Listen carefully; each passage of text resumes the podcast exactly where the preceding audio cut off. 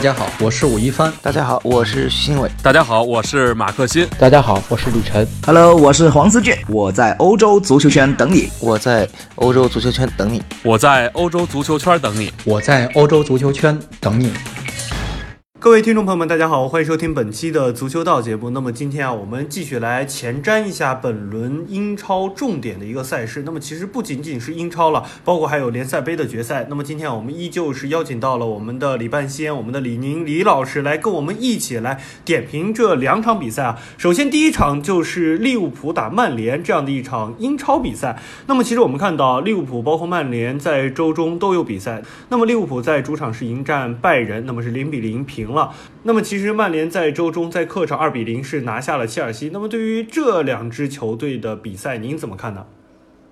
呃，我想这场比赛这个赛季的第二场双红会，对于曼联和利物浦来说都是意味深长的，因为这个赛季的第一场双红会啊，其实是呃曼联在客场一比三输给了利物浦之后，导致了穆里尼奥先生的下课，也导致了现在索尔克斯亚的入主。不知道是不是天意，在索尔克斯亚入主之后呢，曼联马上经历了一个飞黄腾达的阶段。这场比赛就像我今天做的曼联的发布会中，呃，索尔克斯亚教练所说，他说现在这场比赛曼联已经不是外界所说的 underdog，不是一个下狗了，而是这场比赛可能大家感觉获胜的这个可能性啊更更大的一方。为什么说曼联这场比赛可能这个获胜感觉更大一些呢？因为几个因素。第一呢，索尔克斯亚入主之后呢，曼联在英超中啊已经是九场。比赛八胜一平，对，呃，如果不是意外的二比二，呃，打平了一场呢，其实是可以完成九连胜的。可以说，曼联目前是英超的最近一个半月吧状态最好的球队。嗯，呃，另外呢，就是苏亚克斯亚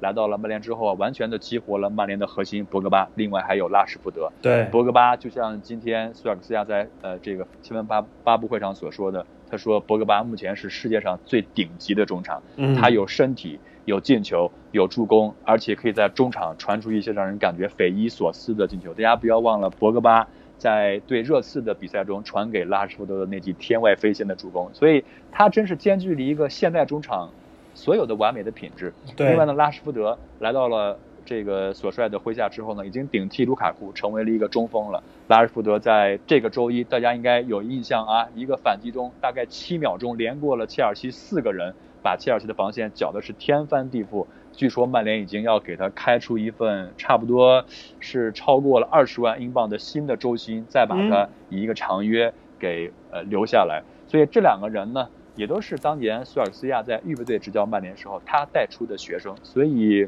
呃他对这两个人能力是知根知底的，把这两个人当成了目前曼联的核心来发展。另外一个因素呢，就是刚才浩然也说了。呃，这个拜仁呢和利物浦在欧冠中，在呃应该是本周二的凌晨有过一场硬战。虽然比分是零比零，但是我想这种欧冠的关键淘汰赛的消耗，比曼联和切尔西一场足总杯的消耗是要大的很多。这个消耗呢，更多的是心理方面，而不是身体方面的。虽然本场比赛范戴克可以回归了，但是我想对于曼联来说，他们占据了天时地利还有人和。包括目前的主场战绩非常的好，包括球迷也会用非常美妙的这个苏尔克斯亚的歌声来欢迎他们目前心中的这种所胜。呃，这场比赛不管是外界来看还是我个人的分析，我都还是感觉曼联能够呃起码在主场呃不丢分吧的可能性，包括在主场是很有可能以呃这个小比分的这种。呃，战胜这种比分呢，能够战胜利物浦的，我还是更看好曼联，并不是因为我是一个曼联球迷，只是我觉得，呃，经过了这个赛季利物浦三比一把穆里尼奥先生请回老家之后呢，是不是呃这个缘分的天平到了曼联可以能够击败利物浦来转一转呢？那其实就现在积分榜形势来看的话，我们看到曼城和利物浦这两支球队可以说是一个二人转了。那么这两支球队如果现在现在是平分啊，那么利物浦是因为净胜球的问题是占居第二，但是他少赛一场。那么如果这一场输了，那么对于曼城来说的话是一个好消息。那么就对利物浦而言，您觉得这场比赛他应该做到些什么呢？呃，对于利物浦而言，我觉得还是尽可能的不要在呃老特拉福德尽早的失分嘛，因为此前利物浦在史上也的确在老特拉福德出现过很多的惨案，输过四球以上的都有。呃，而且这场比赛我相信在老特拉福德气氛会是非常非常好的。之前我在节目中跟浩然也聊过啊，呃，就是索尔斯亚刚刚回到曼联的前四场比赛，我都在英国是现场看了，嗯包括两场在主场的比赛。呃，当球迷们看到索尔斯亚回归的时候，他们会一直唱那首《奥莱奥莱奥莱》的歌曲，而且是全场大家一起唱九十分钟，嗯那样的场面实在是太壮观了。我有点担心利物浦的球员是不是可以顶住这样的压力。我想曼联一定会从第一分钟就开始去呃全力进攻的。而且今天苏亚克斯亚也说了，呃，这个林加德应该是很有希望能够首发出场。林加德如果出场的话呢，他会打一个四三幺二阵型中的前腰的位置，他打一个假的中锋，让两个边儿呢，不管是马塔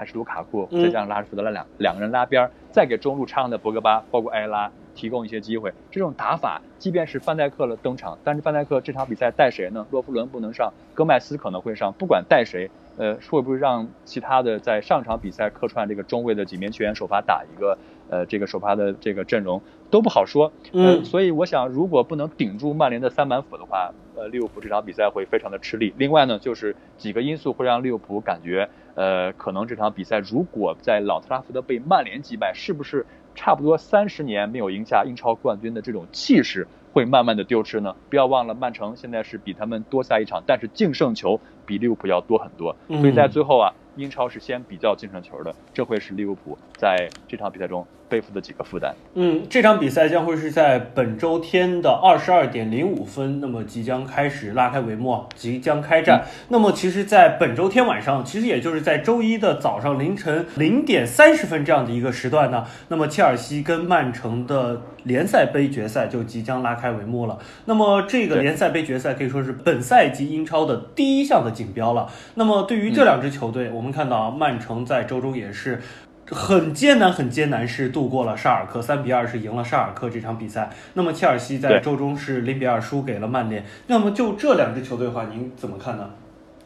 呃，虽然切尔西在这周的欧联杯的比赛中还是重回正轨了啊，三比零是击败了马尔默队，但这场比赛我想他们在联赛杯的决赛中对阵曼城将会是非常非常的艰难。不要忘了这个赛季两支球队的第一次交手，切尔西可是在客场零比六不可惜的大比分输给了 曼城的，也遭遇了切尔西英超时代单场丢球最多，包括这个净负的比分最大的一场比赛。呃，在这场比赛前呢，我想切尔西的更衣室，包括俱乐部里边，萨里稍微不稳的这样一个局面，将会是让很多切尔西球迷非常担心的。在这周一，呃，切尔西主场零比二输给曼联之后呢，曼联球迷和切尔西球迷一起在高唱萨里，在明天早上你就会被阿布解雇这首歌。那一旦主场球迷出现了倒戈你的情况，我想你是不是已经失去了你在球迷心中的地位和人心呢？呃，包括这周嘛，呃，意大利的罗马队也是爆出了有可能想在下个赛季签回萨里的这样一个新闻。当然，萨里是呃矢口否认了啊，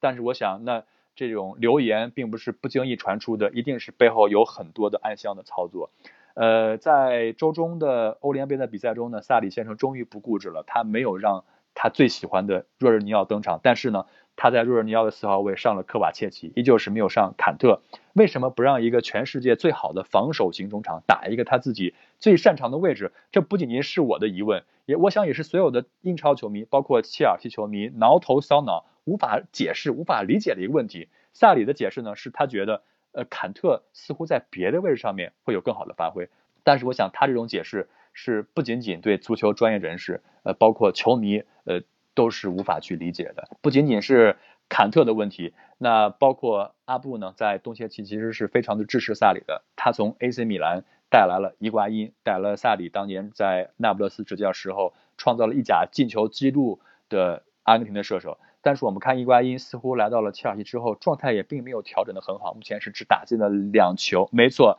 那这场比赛对阵切尔呃对阵曼城，伊瓜因能否首发，能否有斩获，这都是一个悬而未决的难题。今天我看到了很多英格兰的这种记者，包括呃这个球评家的分析，他们说啊，即便是萨里能够爆冷击败曼城拿到联赛杯，那他的帅位呢也并不会非常的稳。为什么呢？因为从各项的迹象来表明，他似乎已经失去了球迷的支持。在一支俱乐部，如果一旦你失去球员和球迷的支持，那你的命运，我想一定是非常悲惨的。呃，而且曼城呢，上个赛季瓜迪奥拉就拿到了联赛杯和这个呃英超的冠军。呃，在这个赛季虽然并没有大范围的吃进一些顶级的选手，但是随着小将福登的崛起，随着马赫雷雷斯的加盟，曼城在边路真的是变得更强了。我想这个赛季曼城在四项的锦标中，英超、呃足总杯、联赛杯，包括欧冠，都还留在这个这个锦标中，他们是一定是想找机会来争取这个四冠王的。所以我想这个赛季